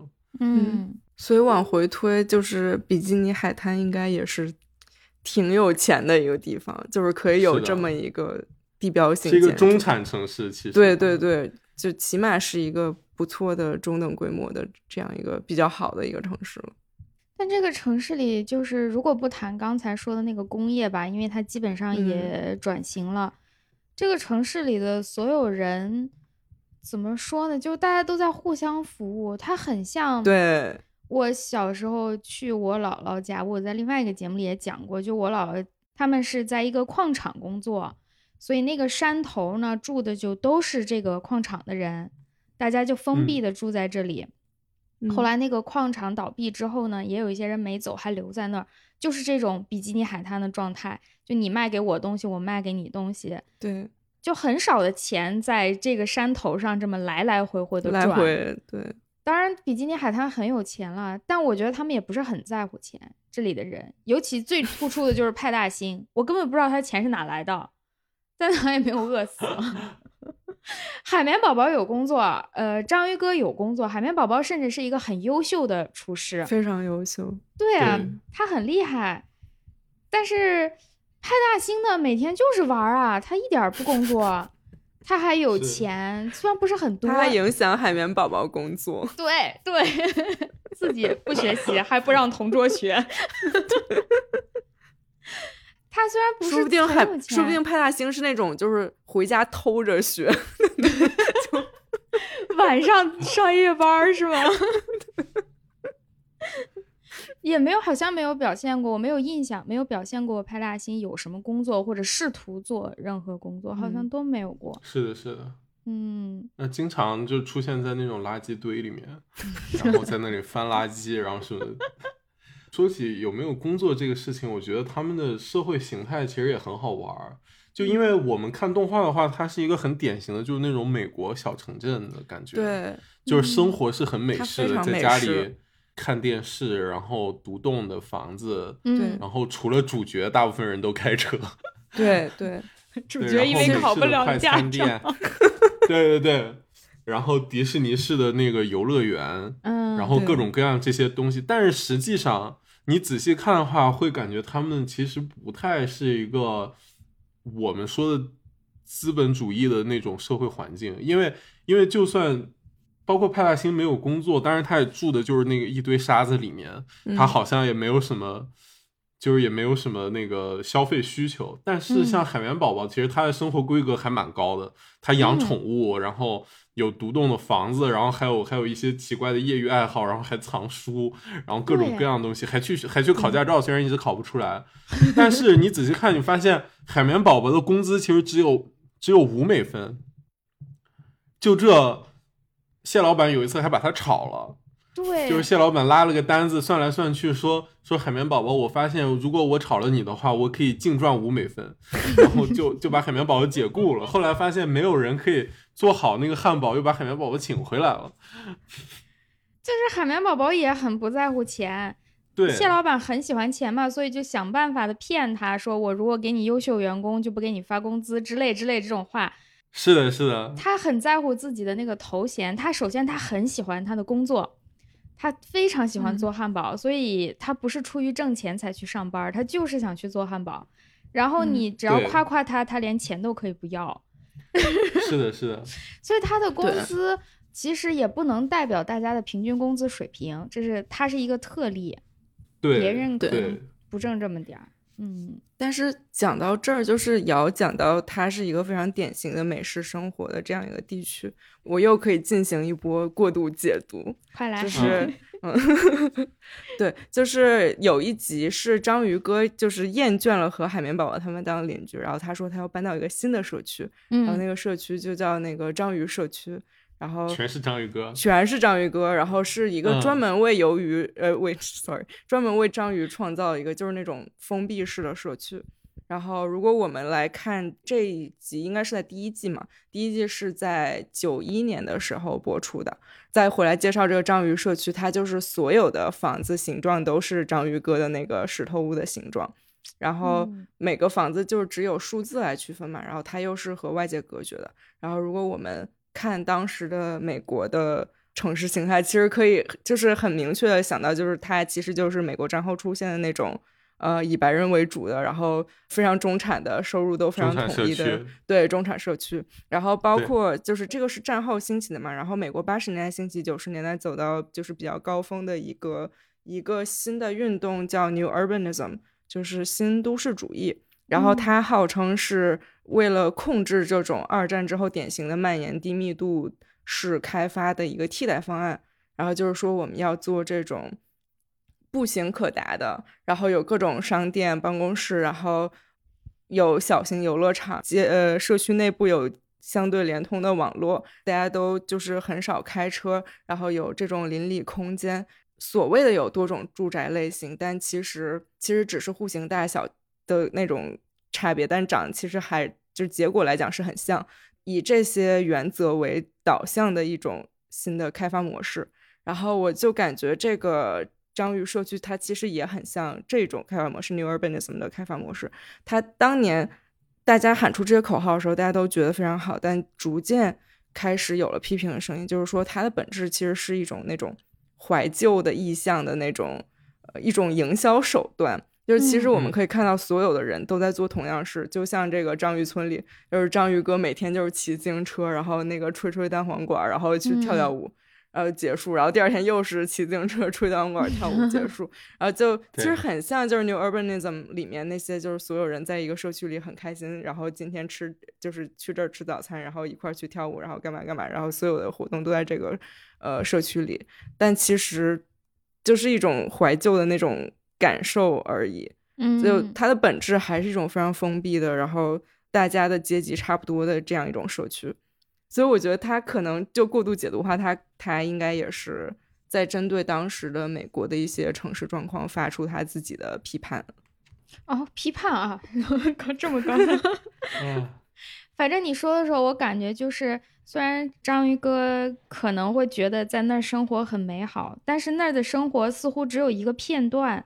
他只是在不断的重复这个片段，是不真实的。嗯，生活的其他方面在那里不存在，你的更多的交往，一些更丰富的多样化的东西不存在。对，多样化，对你说的特别好，就是我们会感觉章鱼哥在这儿生活是一种布景式的生活。然后其实 New Urbanism 特别就是最知名的一个一个案例就是 Seaside Florida，然后它就是《楚门的世界》的取景地。所以就是就是那种生活方式，就是你觉得你自己都是被安排出来的这样一种。然后如如果这个时候我们再回到就是章鱼哥逃离的那个地方，也就是海绵宝宝、派大星、章鱼哥的家这条，就是在沿着一条街。三三座截然不同的房子，嗯，就海绵宝宝的房子是天上来的，然后派大 星的家非常草率，然后章鱼哥的家就是很很装逼，就是我们就可以想象，他们就是截然不同的三个人可以成为邻居。海绵宝宝甚至还可以在门口支摊儿，就是教大家吹泡泡，让大家吹泡泡什么，就是是一种非常就是他这种才是非常。就是虽然很原生，就是真的是从天上来的，就是自发的一种东西，嗯，但它就形成了这种自然的社区，然后形成了这种不同阶层和不同，就是很丰富，大家都不一样，多样性的这种，每个人可以聚在这里，然后认识不同的人，这样一种社区。嗯，对，哦，那集其实很好玩，那集就是。章鱼哥去了那个中产社区之后，最后受不了了，然后他决定要要逃出来。然后逃出来的时候，正好海绵宝宝跟派大星也过来找他，然后两波就撞上了。正好当时我我忘了具体是怎么往外跑的，总之就是章鱼哥搞得很狼狈。对，然后那个海绵宝宝跟派大星看到了那个正在试图逃跑的章鱼哥，海绵宝宝还笑着说了一句：“说这个章鱼哥。”肯定不看起来一肯定不是我们的章鱼哥，就我觉得很好玩，就是把章鱼哥放到一群同类里面之后，就是他的整个，对他他的整个性格，就是你看在海绵宝宝看起来，就是那些大家都一样章鱼哥才是他们认知里的章鱼哥，但实际上真正的章鱼哥已经有一部分跟他们很像了，只不过他们没有感觉到，哦，就我觉得很像。很像现实生活中，就是人跟人之间的那种刻板印象的感觉。嗯嗯，就是你觉得啊，这人是一个是一个什么人，但其实他跟你觉得他的同类在一起并不一样。但是当他住在那个社区里面的时候，你就觉得啊，他一定也是一个那样子的人，就是会有会有这样子的情况。我觉得我觉得还是很好玩。对，就是最后那个结局还是挺对，挺有意思。哦，不能细想，海绵宝宝真的是小学生着呢。对，海暴雪。哦，说起城市环境，其实一开始的时候，比基尼海滩它官方设定只有五百多人，但是当我看到最新的十季、十一季、十二季的时候，它明显的就是城市规模大了很多很多，然后甚至有好多集出现了那种就是城市里面比较脏的那些角落。嗯，就我觉得。就是比如说城市，就是楼跟楼中间那个小巷子，嗯，呃，就很像那个，我不知道大家有没有看过各种不同版本的蝙蝠侠，歌坛是，呃，歌坛对，歌坛就是那个那个布鲁斯韦恩，他跟他爸妈不是看看歌剧嘛？对，看歌剧从那个后门出来，然后被一个抢劫犯就是给抢了，然后把他爸妈给给给杀了，在那个一个很脏的那个小巷子里面，就是那个歌剧院的后门。嗯，然后好多这这种类似的空间。然后歌坛的现实原型不是芝加哥，就是芝加哥，其实这种空间它是有一个法律规定的。嗯，就是他们这个巷子，就是就是 alley，它其实是有一个。规划上的条例就是说，每一个 block 都需要有一个 alley。就比如说一个长条形的 block，然后两边是街，就比如说南侧和北侧都是街道。嗯，然后你两侧这些这些房子朝中间，朝这个他们的后后门这里需要开一条小巷，然后来贯通。然后这个后门的一个小巷就是用来放这些垃圾啊，然后比如说那些垃圾车什么，其实都只在这个巷子里面走，它不会走到大路上面。哦。像纽约的话，比如说我们住的这种公寓楼什么，其实我们的垃圾都是先放到路边的，就是就就就在正门口，就放到路边，然后再再一起拉走，因为纽约那个密度太高了。嗯，但是像芝加哥一系列这个美国中西部城市，他们规范里面都有一条，就是说要做 alley。然后，但是呢，alley 有一个问题，就是当你那个城市市中心密度大了之后，不可避免的就是它会出现一些。呃，卫生上的问题，嗯，然后还有安全上的问题，因为这个地方你正常行人是不会到这里的，然后就很容易变成那种城市死角，滋生犯罪，然后还有一些就很脏，有各种老鼠啊什么的。芝加哥甚至有一个口号说，就是把老鼠从我们的前厅驱赶干净，意思就是说后院可以，就是那个 alley 里面可以，就是前门不可以，就大概是这种感觉。所以有一集很好玩，就是章鱼哥。在超市买了东西，然后拎着个袋子，就是抄近道走在艾丽里面，然后背后有一个就是虎背熊腰的大鱼，就正好也走进来，然后他就非常害怕，他就觉得那那条鱼是要抢劫他，然后他就把那个袋子扔了，撒腿就跑，就就溜了。溜了之后，他又去找那个海绵宝宝和 Sandy 去学空手道，他说他要复仇，他要去打那条鱼。后来他就学成了，然后过去把那条鱼打了一顿，但那条鱼就很委屈，说我只是，就是你只是掉了东西，我想我想还给你，你不知道为什么跑了，然后今天你又打我，嗯，好可怜啊，就是一个很典型的这种不不太好的城市空间，嗯，然后让让人的心态，然后包括产生了很多这种现实问题的一个案例，是的，嗯，哦，我以前不理解，就是看美剧啊、电影啊里面有。你说的这种案例，我不知道它是啥，我还觉得很奇怪，怎么就是酒吧呀之类的，它经常后门推出去一个垃圾桶，然后很阴的那种阴暗的小路，然后大家在这里打架或者什么什么之类的，我还奇怪哪来这么多这种小巷子，原来是法律规定的。是的，好怪，好怪，因为在我们这儿很少。其实你想想，你要出门走到一条没有人会去的街，是很难的。很少有这种路，如果他这么没有必要，有人去那里就不会有路。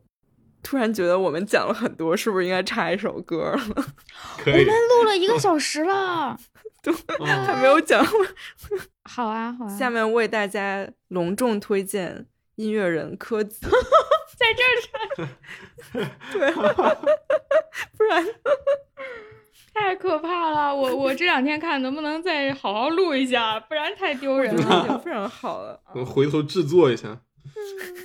我马上花钱百万制作，为大家播出音乐人柯子老师的最新力作《海绵宝宝》。好，太可怕了！我就是之前说让我唱一版《海绵宝宝》那个片头曲，插到这个节目里。就我们也没想到柯子老师就是性格这么好，我们说了柯子老师，听起来就是没主意这个人。我本来就好奇试一下，我没唱过这个歌，它很难唱。如果你们有兴趣试一下的话，对，能能感觉出来其实是难唱的。对，它完全不像一个一般的动画片的歌曲，都会顺的那种。对呀，它很绕口，它像一个绕口令。我觉得它不像 普通动画片的歌，是想让小朋友学会。这个歌好像是想让小朋友进阶，就是跟你们这练 练口条的机会。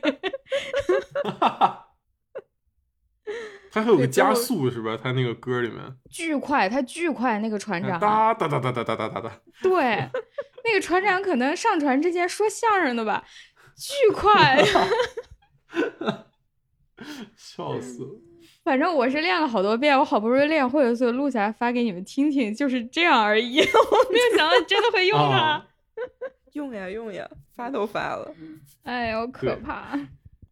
好吧，就就摧残大家一分钟，好在歌也不长。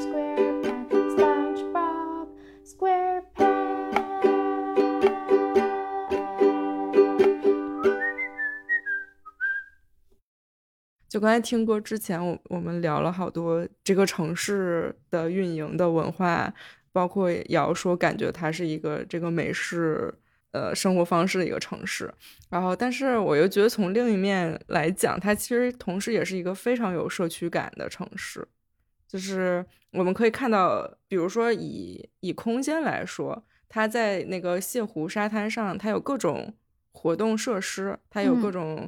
游乐设施有景点，比如摩天轮啊、碰碰船啊什么的，然后有各种就是非常自发那种食品饮料摊位什么的，嗯，比如说卖珊瑚糖的，然后还有一个咖啡馆，然后它甚至还有算命先生，然后还有那个自行车租赁，同时这个沙滩还会办很多活动和比赛，嗯，我觉得就是有活动和比赛是一个非常社区性的一个行为。包括有有一集是蟹老板就非常爱钱嘛，然后他就要赶走沙滩上的开发，然后为了赚钱去开一个垃圾焚烧厂，然后就大家一起阻止了这件事儿发生，就是一个非常有社区力量的一个行为。如果大家感兴趣，也可以听城市罐头有一期讲这个纽约开发，然后我们有讲就是当时亚马逊要开新总部，然后当地的人是怎么去把这件事儿就是也。停掉，就是利用社区的力量来捍卫自己的社区的这种资源和文化。那期我听了，我还挺惊讶。我下意识也觉得亚马逊如果来我所在城市是一个好事儿，嗯，代表更多的工作机会啊、钱啊之类的。对，但是你们讲完之后，我才明白，对，是的，它带来的负面影响可能更大，尤其是结合到我自己。呃，可能和这公司不会产生什么关系，我没有办法去工作的情况 下，对对，嗯，那他对我的受益人，对他对我的压迫和挤压吧，这种会更多一点。是的，嗯，没有想过这个。你刚刚说算命，我想起来，他肯定有算命。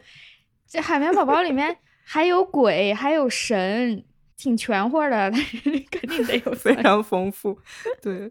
对，是对说那个神其实是法理上这个地方的国王，是他们是一个君主制的，对对对，一个那个 Neptune 吗？对对对，哦，啊，他是这儿的国王，对，他是好像说是皇室，就是这种，但是他又不管大家呀。如果是按照中世纪那种的话，他如果是国王，他负责要。庇护他的子民之类，我看他也不来啊，他就偶尔来吃汉堡。子民自己待待着挺好。他们这个地 方大概是个君主立宪吧，就是，就是大的结构、大的政治框架是君主立宪，但是基层治理上面是那种美式的城市和警察机构。太就很好玩，他们他们最新几季里面，因为城市规模扩张，然后。那个警察出现的密度明显就变高了，然后甚至有一集海绵宝宝又去考驾照，然后考驾照这次甚至考好考出来了，哦，考出来了，但是最后被警察撤销了，原因是原因是他们跨过了县界，就是他们那个就是美国的 county，他们他们跨过了 county，因为美国其实这个州警跟城市里面的那个警察局它是两套系统。就这个很就挺还还挺复杂，就我也不能 细讲，因为我不不太清楚到底就是 州警系统跟城市的那种就是警长啊，就小城市那种什么警长系统，他们他们是完全两套平行的那个，他们就是被州警抓了，被州警抓说你跨过县县界了，跨过县界为什么不行呢？是因为之前他们考驾照，然后出了很严重的车祸，那个泡芙老师不是被送进监狱了吗？对。然后后来出来之后，泡芙老师就带了一个带了一个那个电子脚铐，嗯，就是就是就是限制人身自由的，就是你不能出城。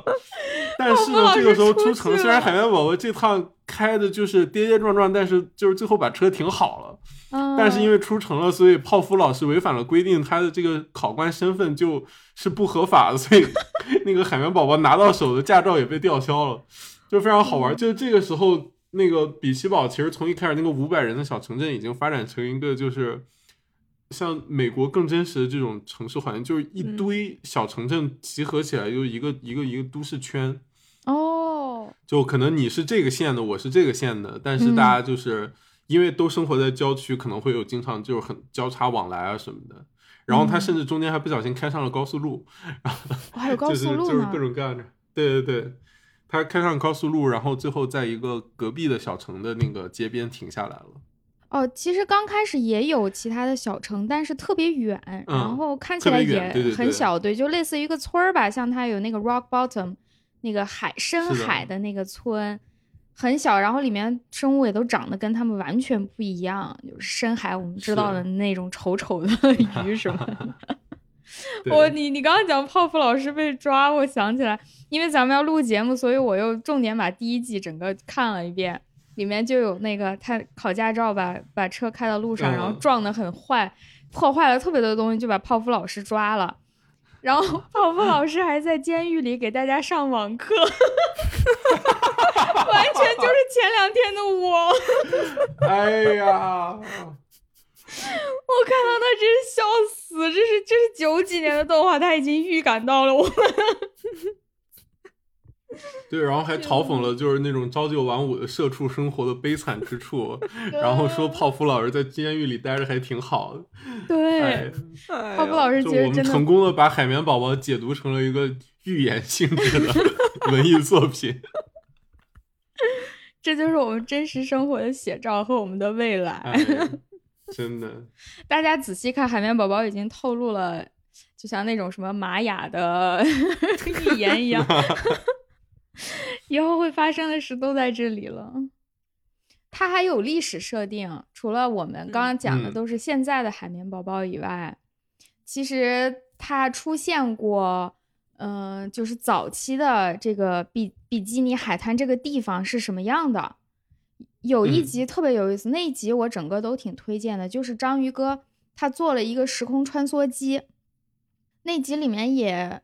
这叫什么呀？Parody 吧，就是戏仿，运用了很多挺著名的那种电影里面的梗。如果喜欢看电影啊，又喜欢看那种时空穿梭、呃时时间穿越这种主题的电影的那一集，真的很好看。应该是第一季的第十三集，它里面有一个片段，就是章鱼哥本来是想去，他就是想离海绵宝宝他们远一点，所以他就说了一句：“我要去海绵宝宝他们。”出现之前，我要在他们之前的那个时期，结果那个机器把他带的太远了，把他带到了一个完全古代，就是地质年代上的那种很古老的时候。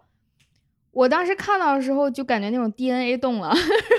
对我当时 看到的时候，我说哇，这不是科子老师说什么？科子老师是研究什么小尺度什么还是什么大？我是大尺度。啊，你是对对对，我缺课了，对。没有学好，对，反正我的 DNA 也动了。我说哇，科子老师负责讲这一部分。我看到那时候我完全惊了，就是，但其实我研究的年代也没有那么那么早，我做的只有一万年，在海绵宝宝面前不值一提。但是他画的那几个东西还挺典型的，大家看那一集就能看到，像那个鹦鹉螺，这个大家可能都见过，就凡是提到。什么特别古老的年代之类，经常被当成标志画出来。一个就是菊石，就是鹦鹉螺的那那个样子那个化石，还有就是三叶虫的化石，这个特别常见。它代表的就是寒武纪这个年代。寒武纪就是最早期，我们一般管叫寒武纪生命大爆发。就在这个时期之前呢，也有生命。但是都是一些跟我们现在见到的生命完全不同的，比如单细胞的呀，那种软软的呀，啊那样那样的东西，很小，然后数量也不是很多。但是寒武纪这个年代，大概就是距今五亿年左右吧。突然之间，地球上在各个地方突然之间出现了很多带壳的，甚至有一点类似于脊椎这样的生物，而且数量巨大。现在也不知道为什么，就是突然所谓的这个大爆发就出现了。如果大家感兴趣的话，可以去看，除了网上看资料，去云南的话，它有一个澄江博物馆。因为在云南当时就是发现了一大批的这个寒武纪的化石，所以他们就在澄江这个地方就地建了一个博物馆。我还挺巧去过，我不是为了去那个博物馆去的，我们是到云南旅游，然后路过说看这里有博物馆，进去看看吧。进去之后发现是一个地质博物馆，还挺巧的。然后我就看了，它就是放了很多他们当时挖出来的化石啊，还有一些讲解。然后呢，还有就是南京，因为南京有一个古生物研究所。就是中科院，它在各地会有这种分专业的研究所，在南京其中一个所就是古生物所，所以它在这个所旁边有一个古生物博物馆，就是化石是在云南那边可以直接看到很多，然后南京的这个研究所建的这个博物馆里可以看到很多研究成果，也有很多化石摆在这边，大家感兴趣或者去这两个城市旅游的话，两个地方旅游的话。可以把这个列到你的 list 里去逛一下。虽然我们现在看这些生物仍然是非常的古老，但是它已经极大的接近了我们现在绝大多数的动物了。在这之前的那种东西，你就会觉得它离你也太远了，它跟你根本不是一个地球上的东西。但是从寒武纪生命大爆发之后，它就很接近我们现在看到的很多动物的形态了。嗯，这是它最早，但是它在这里头有一个不太合理的地方，就是它的整个环境是这些菊石啊、三叶虫，一看就是寒武纪。但是海绵宝宝和那个谁派大星还出现了，他俩看起来像两个星星。那个时候是没有星星的，啊，所以星星是大概什么时候？那个时候甚至都没有，是不是陆地上都没什么生物啊？对，就还没有哺乳动物呢。那个时候，嗯，那时候刚有这些带壳类的贝壳呀这种东西，小虫、三叶虫，看起来像虫像壳这种哺乳动物，要到第三季，就是大概六千多万年前才出现。你这个寒武纪要五亿年前呢，差的还挺远。那章鱼哥大概应该是什么时候出现？章鱼什么东西？这我真不知道，回头可以查一下。哎，章鱼哥挺有意思。章鱼哥他他按理来说应该是没有骨骼的章鱼嘛，嗯，但双鱼哥他还摔过跤，他还骨折过，他还打了夹板，我也不知道他打啥。笑死！他一本正经给自己裹住了，我说你图什么呢？不能不能细想。是啊。哦，我有个问题，就是呃，科子老师说专业，你的专业研究是可能在一万年这个范围，就是这个范围是怎么来的呢？就为什么是是一万年？它是一个数。嗯，对，就为什么它是一个数？嗯嗯。就是刚刚说那个寒武纪，还有像出现了哺乳动物那个第三纪，它是一个单位。这个昼代纪事是对时间的一个划分单位，昼是最大的显生昼啊什么之类的。然后呃代就是某某代，我想想有什么代呢？跳过吧，想不起来了。呃纪就是 我们现在生活叫第四纪，再往前的是第三纪，也就是哺乳动物出现的。然后还有什么寒武纪、侏罗纪、白垩纪。这些都是纪啊，是熟悉的名字。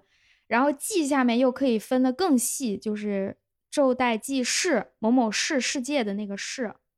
哦，世就是比纪更小一个的单位。我做的这个一万年就叫全新世，就是我们其实我们现在生活的这个是，理论上来讲，它应该就是属于全新世，就是大概从一万年前开始，也是从这个时期开始。人类对整个地球、对自然界的影响变得比较明显了。虽然我们不是一万年前才出现的，要更早，但是在那之前，我们和普通的动物区别不大。从一万年开始，我们就开始有一些区别了。我们的行为更多的主导，也不是主导，就是更多的、更显著的影响了环境。而且从这一万年内地球的变化，我们也有更多的记录了，它的变化也变得更频繁了，所以它会被单独的作为一个地质时期拿出来研究。然后还有一个词，反正考他们挺熟悉的。完了，考又出现了，就是人类史。现在这个词很火，嗯，就有新的说法。尤其我发现很有意思，人类史这个说法在社科当中非常受欢迎。其实我在做地质地理的时候没人提，或者大家提一下不把它当回事儿，因为我们通常看的一个市怎么也得好几万年，一万年都算短的。所以现在有说法提出，就是说因为人类的影响已经足够大了，我们不能再说自己处于全新世了，它的情况完全不同，所以我们应该从。近几年吧，几百年左右开始划分一个新的世，叫人类世，把人类有这种巨大的影响，尤其是巨大的破坏以来的这个地质年代，再给它单独画出来。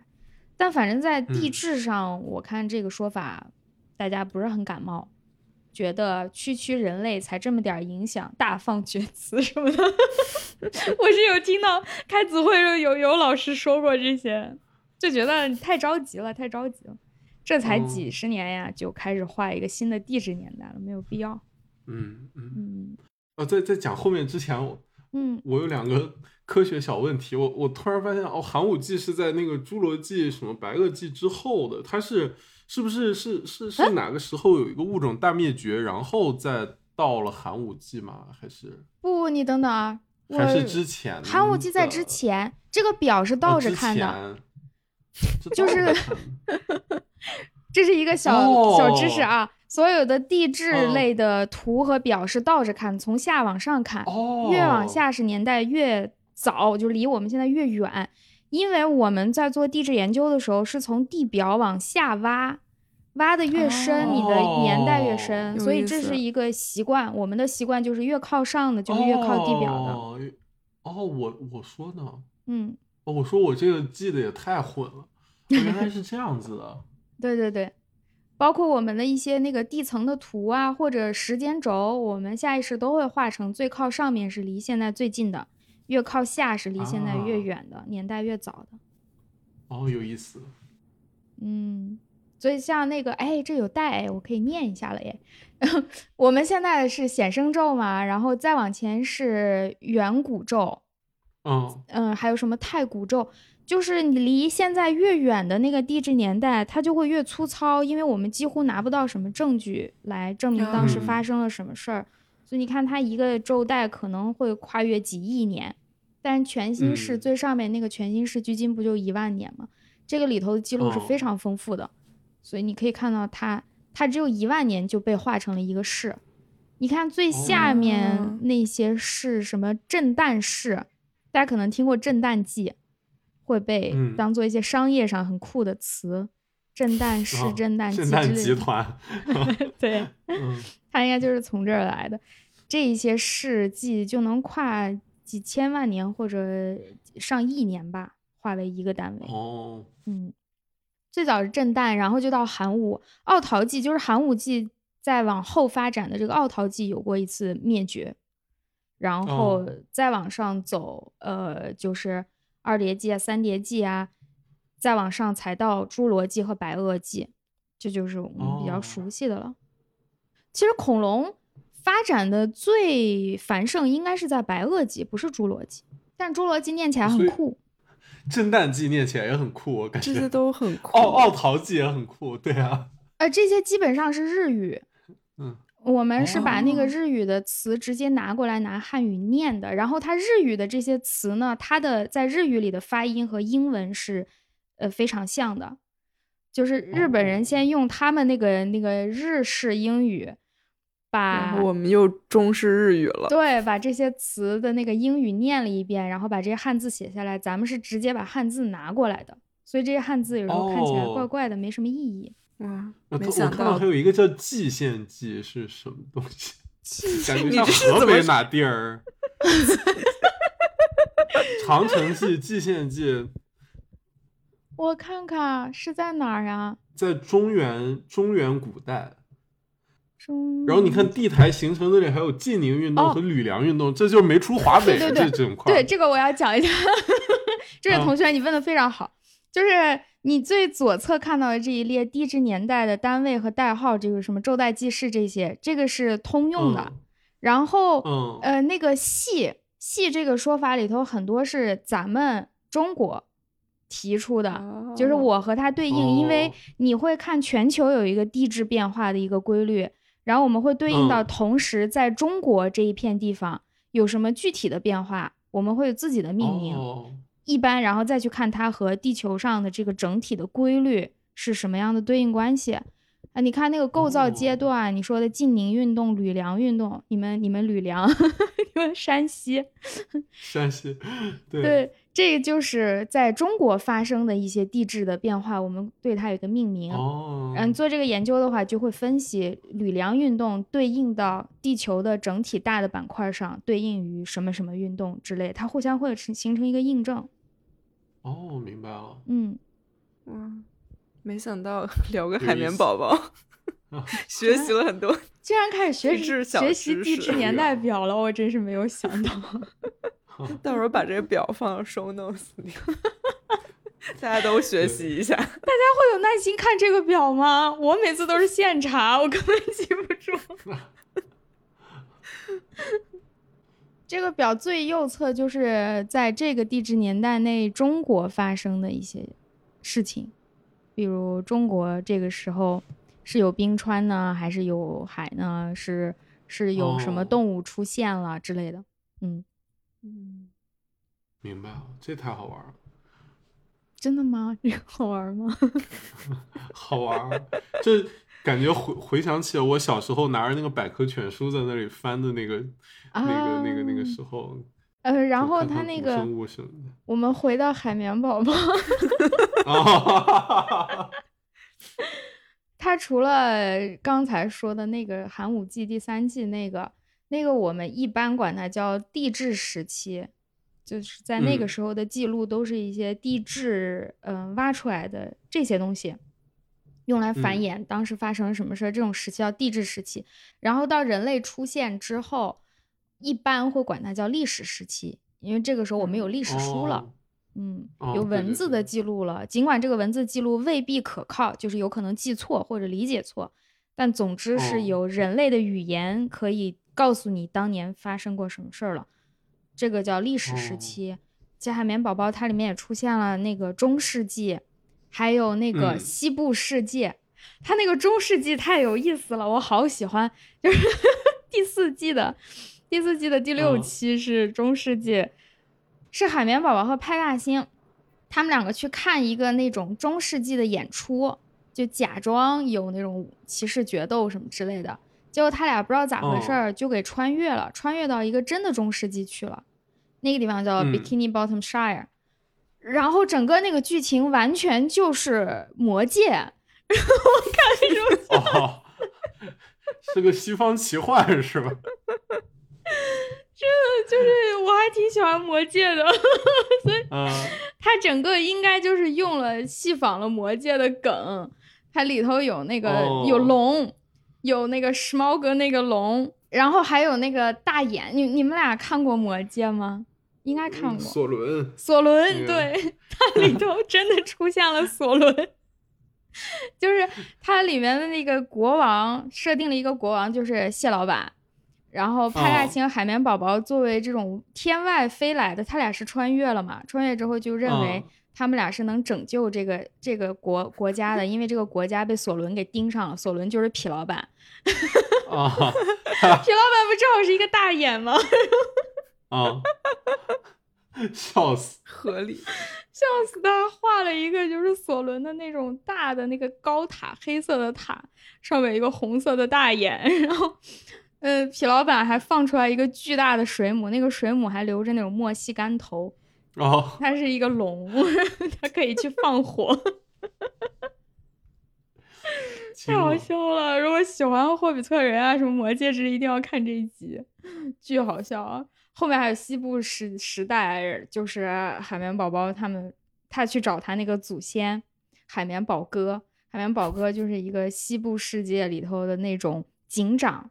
他本来没有想当警长，结果阴差阳错当了警长，就是西部世界里头那种很酷的，什么打枪啊。然后痞老板又是反派，大家都去打他，所以他这个设定还是挺全的，交代了整个比基尼海滩，它是有历史，它是有来源的，也有未来。未未来就也是那个谁，章鱼哥穿越到了四十一世纪还是五十一世纪，特别科幻的那种比基尼海滩。哦，非常完整，有历史，有未来。然后有鬼怪神，对哦，对，嗯，这就和你刚刚说的那个什么中产社区形成了对比。那个社区就只是一个一个片段，其中的一小个，对，嗯，这么想，比基尼海滩还真是挺有道理的。我们不应该说 它，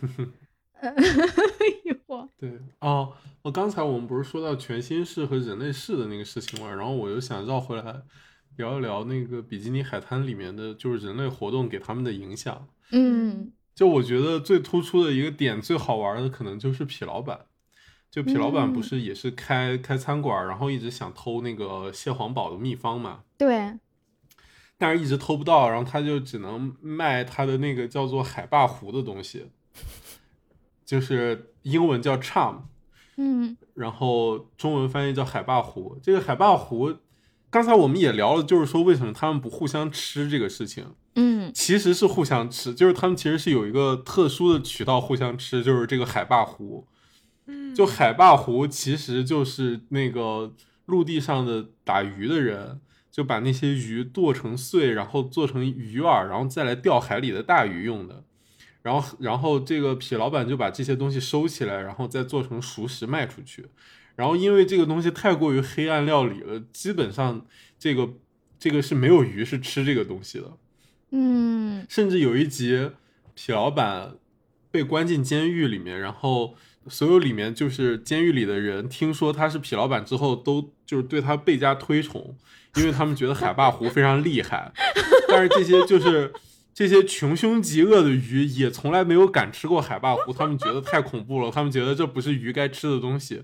但是呢，他们用这个海霸湖来做一些其他的事情，比如说，他们把这些海霸湖抹在脸上，然后就可以易容。就就有一个鱼抢银行，就把那个海霸湖抹在脸上，就变成了章鱼哥的脸。就是你要硬科学解释，可能就是这些都是死鱼，然后你把死鱼那个脸糊在自己脸上，然后就去抢银行什么。然后他们甚至拿那个海霸湖当做炸弹，然后就是当毒气弹一样，就扔到银行里面，然后炸了之后赶紧抢了跑。就各种各样的，但是但是这个剧里面有一个人特别喜欢吃海霸湖，就是蟹老板。就蟹老板啊，因为他是食腐动物。蟹老板非常恐怖，就是他 每周几来着，就是会下班了之后偷偷摸摸去那个城外一个小摊儿 去吃海霸糊。然后原因是他年轻的时候当水兵，然后当水兵他特别爱睡觉，然后。睡起来之后，就是正经的粮食被其他那个战友已经吃光了，厨师只剩下一碗海霸糊给他，然后他当时饿疯了，吃了之后觉得哇太好吃了，这好像那种民间传说，就是什么皇帝走到哪儿然后饿疯了，什么 翡翠白玉汤，乾隆呗，走哪儿吃哪儿，一个乾隆一个慈禧，到处乱吃，对对对。然后后来就是他吃的那个小摊儿关门了，那个摊主去去另外一个大城市当明星去了，然后他又只能去找痞老板去吃那个海霸糊，然后痞老板就想利用他把那个秘方套出来，结果也失败了。谢老板在他那里吃了就是整整一屋子的那个海霸糊，然后也给吃伤了，就后来就也再也不吃了。但就挺好玩，就癖谢老板就把这个癖好就是当成一个就是。小秘密，其他人都不知道，他就从来不给别人看，就只有一次，海绵宝宝发现谢老板那个提前下班，感觉这个资本家事这个提前下班，事出反常必有妖，然后就跟踪他，然后才发现了这个事情。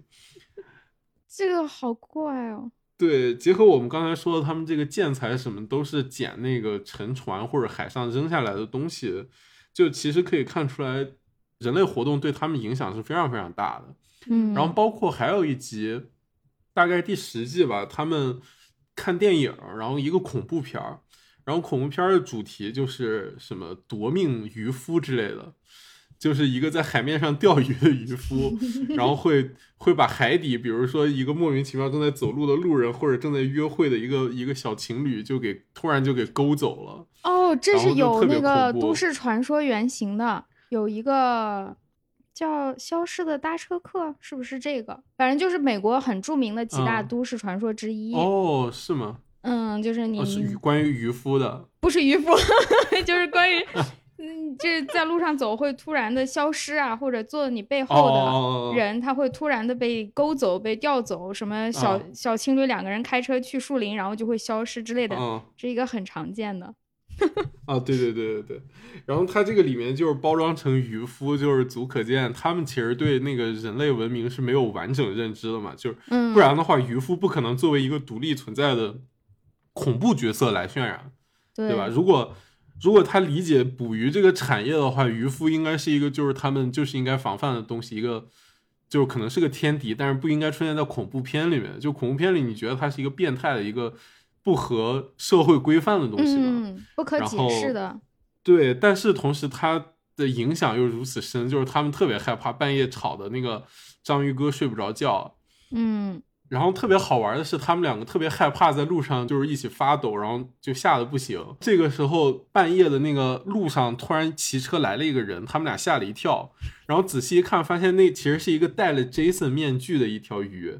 就 Jason 也是一个美国恐怖片里面很经典的那种杀人狂的形象，就是十三号星期五里面那个杀人狂。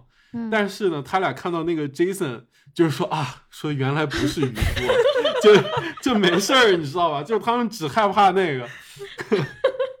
对，原来那个我也看过一集，就是突然冒出来好多那个鱼钩，像派大星根本就不认识，派大星海绵宝宝不认识这是什么东西。蟹老板见识过，蟹老板就到处提醒大家说离那些鱼钩远一点儿，呃什么之类。但是呃派大星就不听，他觉得那个是个娱乐设施。他可以去拽一拽，然后就会被又就会被拉到天上，他再松手可以掉下来，他就去玩这个，然后谢老板就气疯了，说：“那你要哪一次没有来得及下来，你不就被吊上去了吗？”但是他就没有办法理解那集整个就很像劝小孩不要去玩一些危险的事情哦。嗯，那个鱼钩还还挺漂亮的，在一个地方会集中的出现，可能突然出现就是因为到了旅游旺季之类的。这个钓鱼的人都来了，嗯，是啊。不过其实侧面反映，其实可能这个地方是禁渔的，就是不会拿那个大网捞他们，嗯，都是都只有钓的，没有捞的。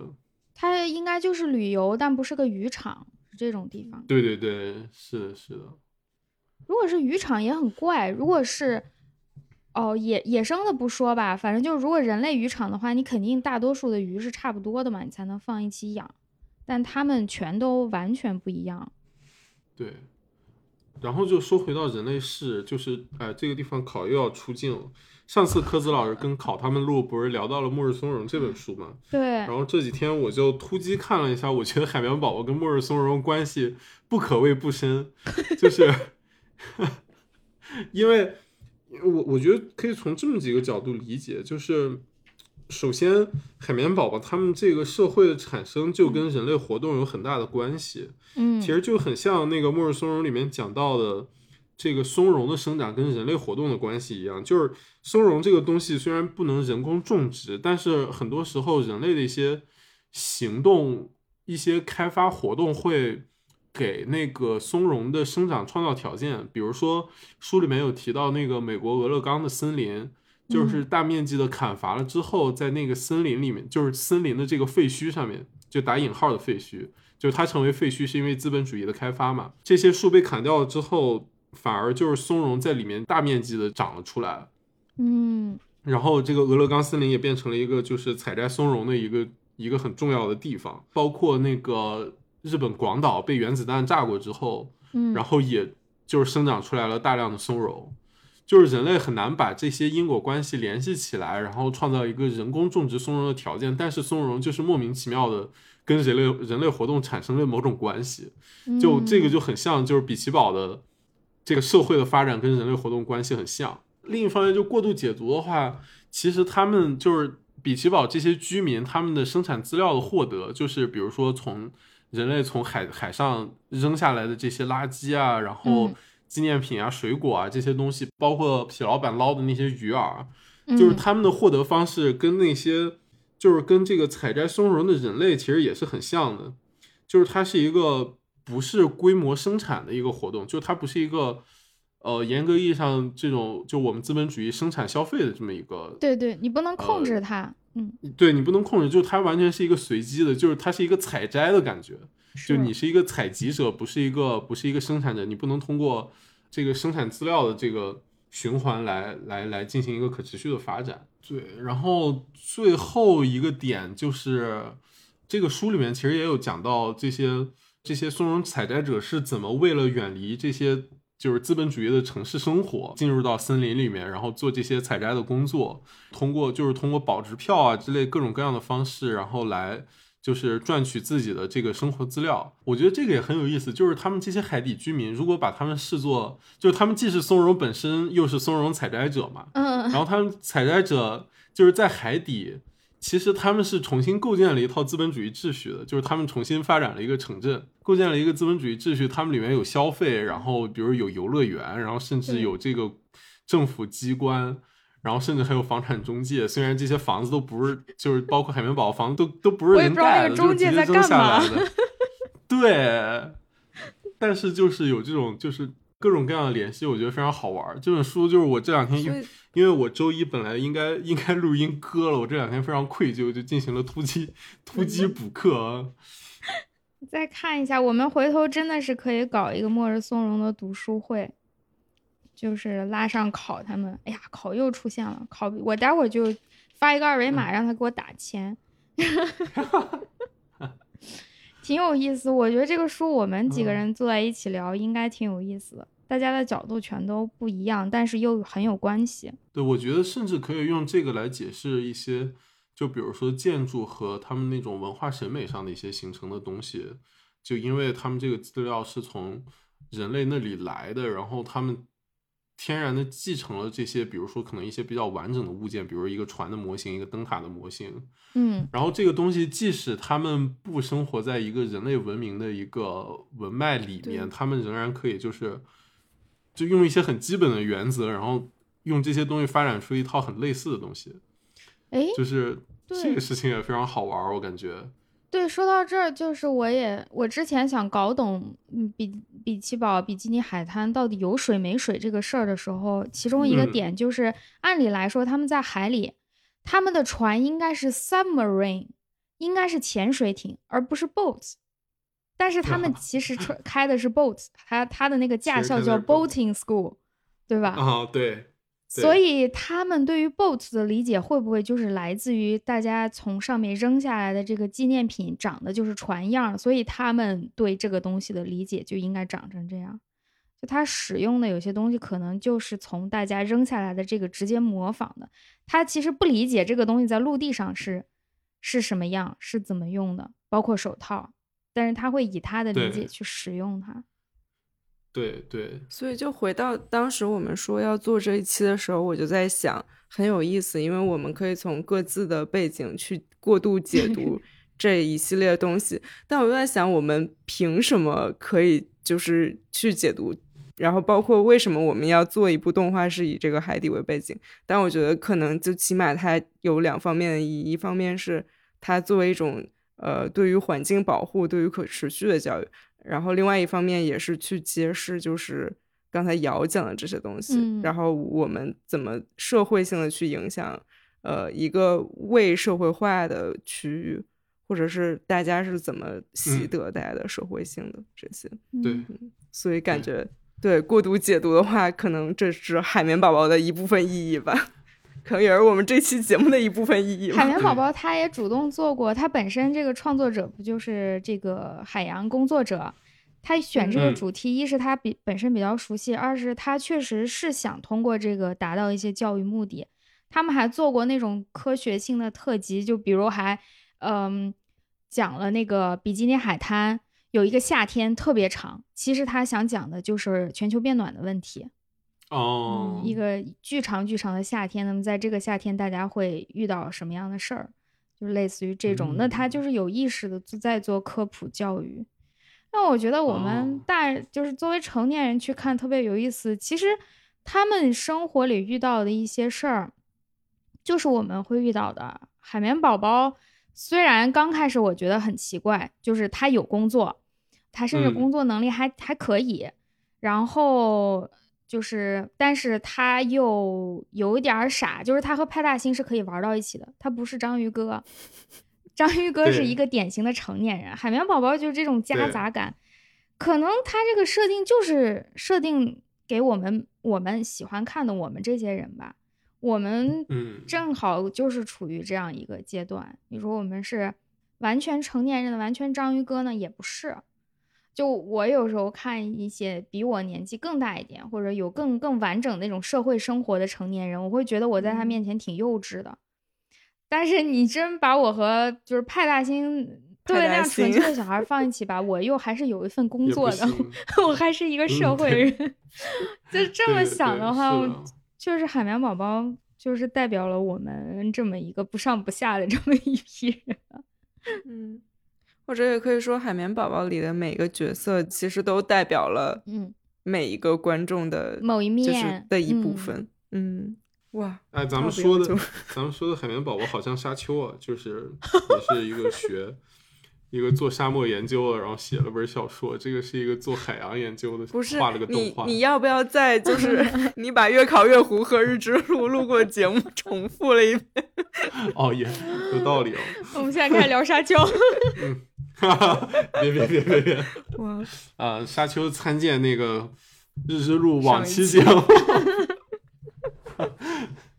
我们竟然把海绵宝宝聊聊的硬解读了这么多两个小时，简吧！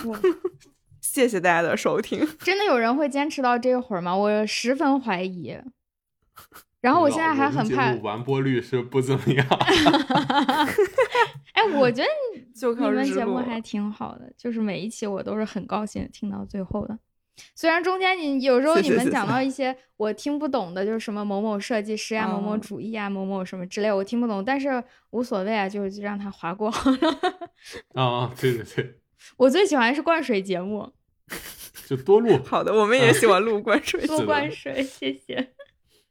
居然是一期催更节目，怎么终于达到目的了？我 约了半天就是为了说这一句话，就是多路灌水。好的，我们也两个小时了，那么你们再来一个片尾曲吧。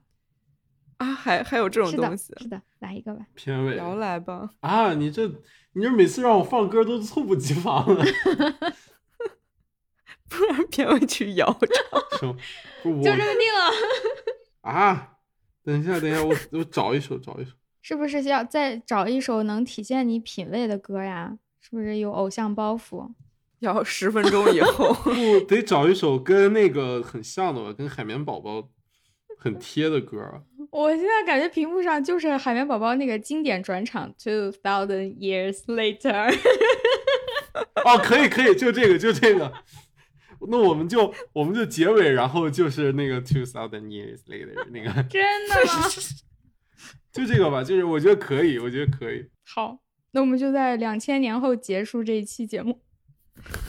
好，大家再见，拜拜，谢谢大家收听，谢谢，拜拜，谢谢科子老师，谢谢，拜拜，谢谢。Two thousand years later.